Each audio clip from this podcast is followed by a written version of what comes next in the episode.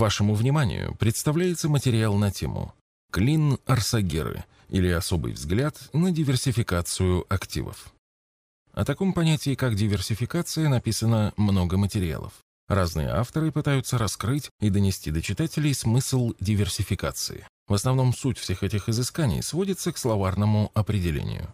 Диверсификация – распределение инвестируемых денежных капиталов между различными объектами вложений с целью снижения риска возможных потерь капитала. Мы решили пойти немного дальше и взглянуть на понятие диверсификация несколько по-иному. Какая существует связь между крупным сетевым магазином продуктов и инвестициями на фондовом рынке? На первый взгляд связи нет. Что тут может быть общего? Но оказывается, и там, и там активно используется диверсификация. Ни для кого не секрет, что в крупных магазинах существует определенный уровень воровства товаров, который влияет на прибыль магазина. Если в магазине один покупатель что-то купил за 100 рублей и еще один покупатель украл из магазина товар на 100 рублей, то чтобы получить прибыль, магазин будет вынужден поднять стоимость товара до 200 рублей. Для того, чтобы избежать такой ситуации, сетевые магазины в первую очередь стремятся к увеличению числа покупателей. Ведь если в магазине побывало тысяча покупателей, и они потратят 100 тысяч рублей, уровень воровства в абсолютных цифрах также может возрасти, но тут вступает в действие закон больших чисел. При превышении определенного количества покупателей в процентном выражении уровень воровства не изменяется. То есть за счет увеличения числа покупателей сетевые магазины не защищают себя от воровства, а увеличивают определенность получения заданного уровня потерь в процентах от выручки. Для них это и есть диверсификация. Кстати, когда вы видите, что кто-то ворует в магазине, вы должны понимать, что этот кто-то ворует у вас. Ведь магазин, зная о постоянном проценте потерь, включает в наценку не только прибыль для себя, но и эти потери. Суть диверсификации на фондовом рынке также заключается в повышении уровня определенности, а вовсе не в защите от падения, как многие полагают. Причем под определенностью мы понимаем получение среднерыночного результата, и чем выше уровень диверсификации, тем выше вероятность получить этот среднерыночный результат. На начальной стадии исследования клина Арсагеры мы определяли уровень диверсификации портфеля, исходя только из количества акций, входящих в него. Однако такой подход не позволяет учитывать различные доли акций в портфеле и доли акций на рынке. Здесь мы подразумеваем доли фрифлота. Тогда мы ввели понятие «уровень диверсификации Арсагеры». Это пересечение состава и структуры портфеля с составом и структурой капитализации фрифлотов всех акций, обращающихся на рынке. Фрифлот – доля акций, находящихся в рыночном обращении и не принадлежащая мажоритарным акционерам.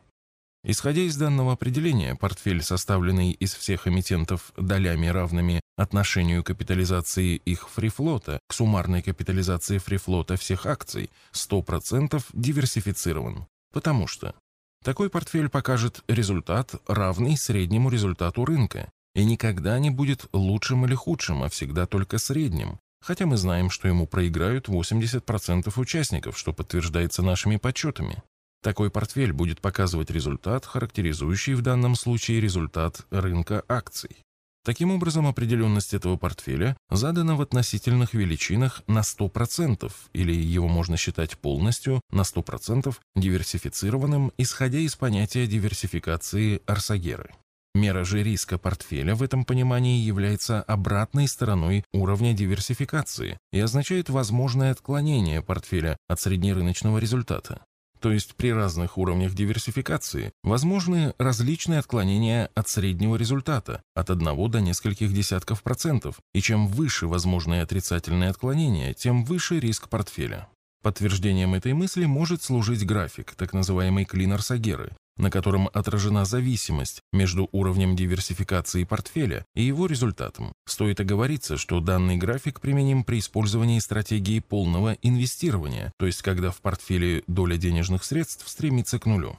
Отметим, что клин Арсагеры универсален, и его можно построить по результатам любой группы активов и любого сегмента, например, клин для акций индекса или клин для корпоративных облигаций.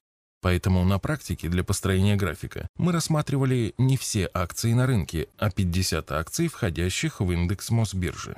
На них приходится свыше 80% капитализации фрифлота всех акций, обращающихся на бирже. Под результатом акций, входящих в индекс, мы подразумеваем средневзвешенный результат пропорционально долям акций в индексе. Результат 100% диверсифицированного портфеля характеризует средний результат, который мог бы быть у участников рынка без учета транзакционных издержек, использования шортов, плечей и попыток спекулировать. Тем не менее, статистика показывает, что этому результату проигрывает 80% участников из-за транзакционных издержек и наличия денег в портфеле. Но если рынок вырос, деньги ухудшают средний результат участников. Если же рынок упал, улучшают, результат денег всегда равен нулю. Так как по статистике в долгосрочном периоде рынок акций растет, то в итоге деньги приводят к проигрышу. Да, можно ошибиться в оценке потенциала той или иной акции, но не в случае с деньгами. Их потенциал всегда равен нулю, а с учетом инфляции отрицателен. Поэтому мы придерживаемся принципа полного инвестирования. По нашим оценкам, доля денег в портфелях участников рынка в среднем составляет 7-10%, хотя у спекулянтов она может достигать 50% и более выбор управляющего и меры риска инвестиционного инструмента. Мы уже писали о том, что задача управляющего показывать результат лучше среднего по рынку и рассказывали о том, как можно этого достигать. Отклонение структуры портфеля от 100% диверсифицированного создает как возможности, так и риски отличия от среднерыночного результата. Недаром в развитых странах самыми популярными фондами являются индексные, поэтому портфель, составленный из трех эмитентов «Газпром», «Лукойл» и «Сбербанк» равными долями, будет более диверсифицирован, чем, например, портфель из 20 компаний второго эшелона. Важно также отметить, что если управляющий не отклоняет портфель от рыночного, то результат такого портфеля не будет лучше среднего. Именно на уровень диверсификации Арсагеры, в числе прочих факторов, следует ориентироваться клиенту при выборе инвестиционного продукта, так как портфель, где инвестиционная декларация устанавливает лимит на одного эмитента на уровне 10%, может быть совершенно по-разному диверсифицирован. Мы пришли к выводу, что калибровку инвестиционных продуктов по уровню риска необходимо осуществлять на основе уровня диверсификации, отклонения от 100% диверсификации, а не на основе количества эмитентов и лимита на одного эмитента. Впоследствии мы провели дополнительные исследования влияния количества эмитентов в портфеле на уровень отклонения результата от среднего. В этих терминах наши портфели диверсифицированы на 20-35%. Отклонение от рыночного портфеля составляет 65-80%. На наш взгляд, этот уровень диверсификации является приемлемым с точки зрения защиты от сильных неблагоприятных отклонений от средних результатов рынка. В то же время такой уровень отклонения позволяет обеспечить результат существенно лучше рынка, что, впрочем, пока является нашим экспертным мнением. С технической точки зрения мы вполне сможем удерживать уровень диверсификации в диапазоне 20-35% при увеличении объема портфелей в разы. При очень сильном увеличении объемов уровень диверсификации будет тоже естественным образом увеличиваться. По нашим оценкам, при объеме портфеля 10-20 миллиардов рублей уровень диверсификации будет в районе 40-50%. Если уровень диверсификации будет высоким, то результат будет приближаться к результату индексных фондов.